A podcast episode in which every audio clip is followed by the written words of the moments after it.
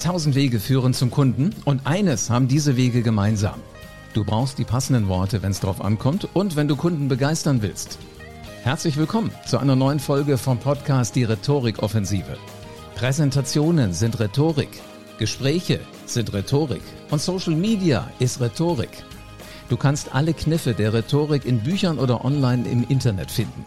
Und dann musst du den nächsten Schritt gehen und Rhetorik nach einem roten Faden in dein Business implementieren. Ich bin Live Ahrens und ich zeige Unternehmern wie dir Schritt für Schritt, wie das genau funktioniert.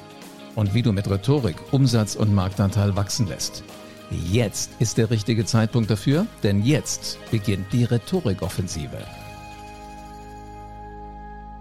Krise ist gleich rückläufige Erträge. Krise ist gleich rückläufige Erträge. Klingt mathematisch äußerst komplex, ist aber aus meiner Sicht kompletter Unsinn. Ich habe diese Gleichung heute in einem Post auf LinkedIn gesehen. Krise ist gleich rückläufige Erträge. Das heißt, sobald eine Krise anfängt, werden die Erträge zurückgehen. Also das, was für mich als Unternehmer hängen bleibt. Finde ich nicht. Natürlich kann es in der Krise sein, dass sich Geschäft verändert, dass Kunden nicht mehr bei dir kaufen, nicht mehr kaufen können, weil sie eventuell selber ihr Unternehmen zugemacht haben. Oder weil sie sich für einen anderen Anbieter entschieden haben, der eine andere Preisstruktur hat als du. Aber dass Krise immer zu rückläufigen Erträgen führt, würde ich so niemals unterschreiben. Es ist für mich immer eine Frage, wie navigiert ein souveräner Unternehmer eben durch diese Krise durch. Und die ersten beiden Gedanken, die mir durch den Kopf gegangen sind, die werde ich jetzt mit dir in diesem Video teilen. Also bitte hör hier gut weiter zu, weil das ist wirklich wichtig. Also es sind zwei Dinge, die du als Unternehmer definitiv tun kannst, die du schnell umsetzen kannst, damit es dir nicht passiert, dass du in Zukunft die Gedanken machen musst, was du mit deinem Unternehmen machst. Insbesondere stell dir bitte vor, es ist ein Familienunternehmen, was du führst. Deine Eltern, deine Großeltern haben schon dafür gearbeitet, dieses Unternehmen aufzubauen.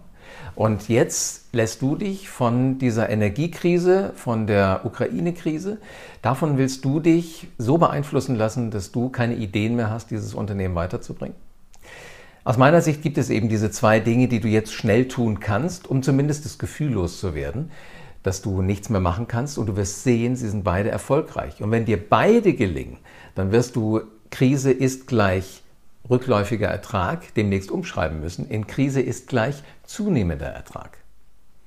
Du wirst in dieser Krisenphase jetzt im Moment über vieles wesentlich genauer nachdenken. Zum Beispiel auch, ob du deinen Kunden deine Produkte noch für den Preis anbieten möchtest, zu denen deine Kunden diese Produkte eben bisher bekommen haben. Oder ob du an der Preisstruktur was verändern musst. Ob du die Preise erhöhen musst ob du sie anpassen musst, wie auch immer du das nennst, ist ja ganz egal. Wichtig ist nur, dass du ein Gefühl dafür entwickelst. An den Preisen muss was getan werden und vor allen Dingen, du kannst es tun, weil du hast es in der Hand. Und du kennst deine Kunden, du weißt, wo noch Luft nach oben drin ist. Du weißt, wer sehr zufrieden ist mit dem, was du lieferst, was dein Unternehmen produziert, mit den Dienstleistungen, die du erbringst. Und dass da im Moment hier und da überall Anpassungen stattfinden, ich merke das jeden Tag weil mich ständig jemand anruft und sagt, wir müssen mal reden über die Struktur. Ich glaube, die Krise führt nicht zu rückläufigen Erträgen, sondern sie verändert die Erträge. Aber unterm Strich müssen wir halt als Unternehmer dafür sorgen, dass unsere Erträge bei mir im Haus immer noch gleich sind. Dass sie exakt so bleiben, wie sie vor dieser Krisenzeit gewesen sind.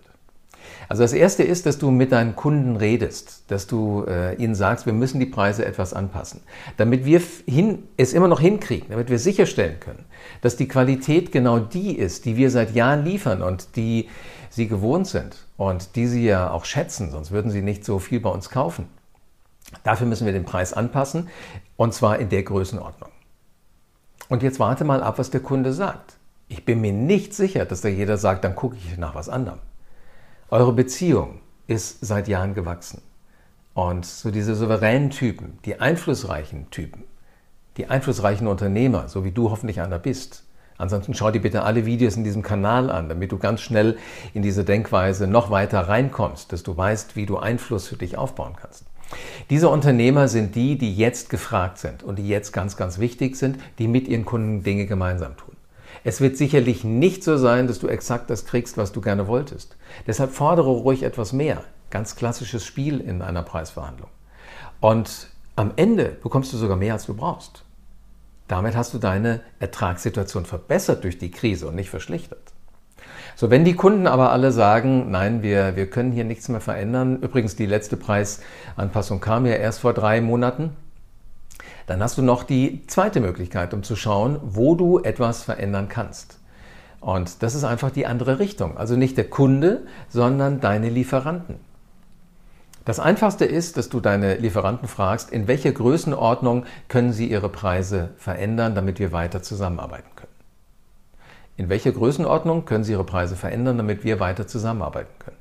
Das ist ein einfaches Mindset und zwar das sogenannte offene Fragen-Mindset. In welcher Größenordnung können Sie etwas tun? Damit sagst du ganz souverän, es wird schon irgendeine Größenordnung geben. In welcher Größenordnung auch immer, das wird sich dann zeigen.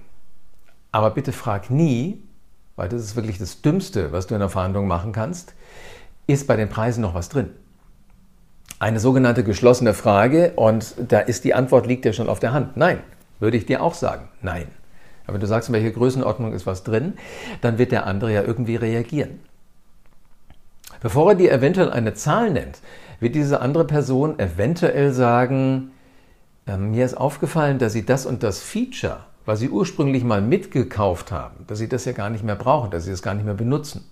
Wenn wir das alleine rausnehmen aus dem Produkt, dann können wir es Ihnen zu dem und dem Preis anbieten.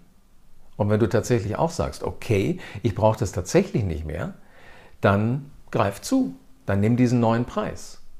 Und das Schöne ist, dabei handelt es sich um diese klassische Win-Win-Situation. Du hast bekommen, was du willst, und der andere kommt auch ziemlich gut aus eben diesem Thema wieder raus. Also auch hier ist Krise nicht gleich rückläufige Erträge.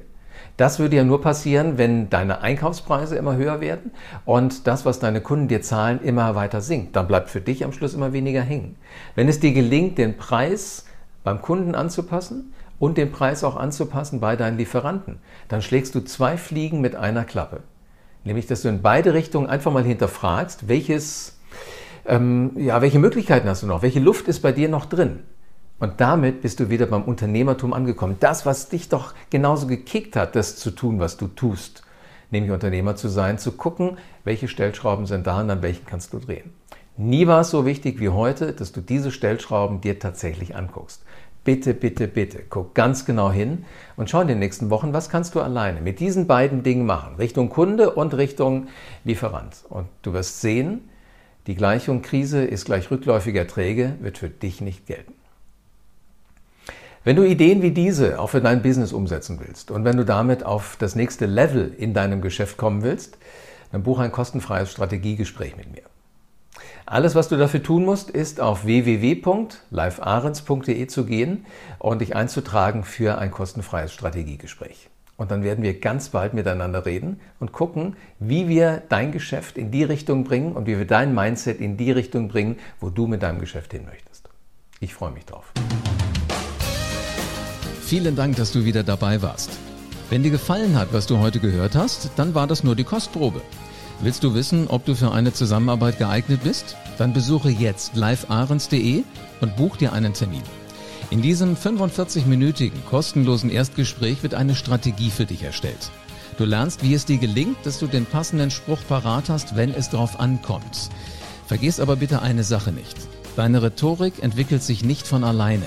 Du brauchst einen Mentor, der dir zeigt, welche Schritte du befolgen sollst und welche nicht. Ich habe Menschen aus Wirtschaft, aus Politik und aus Entertainment dabei geholfen, ihre Rhetorik für das Business fit zu machen. Wenn du wissen willst, ob du dafür geeignet bist, dann sichere dir jetzt deinen Termin auf livearens.de.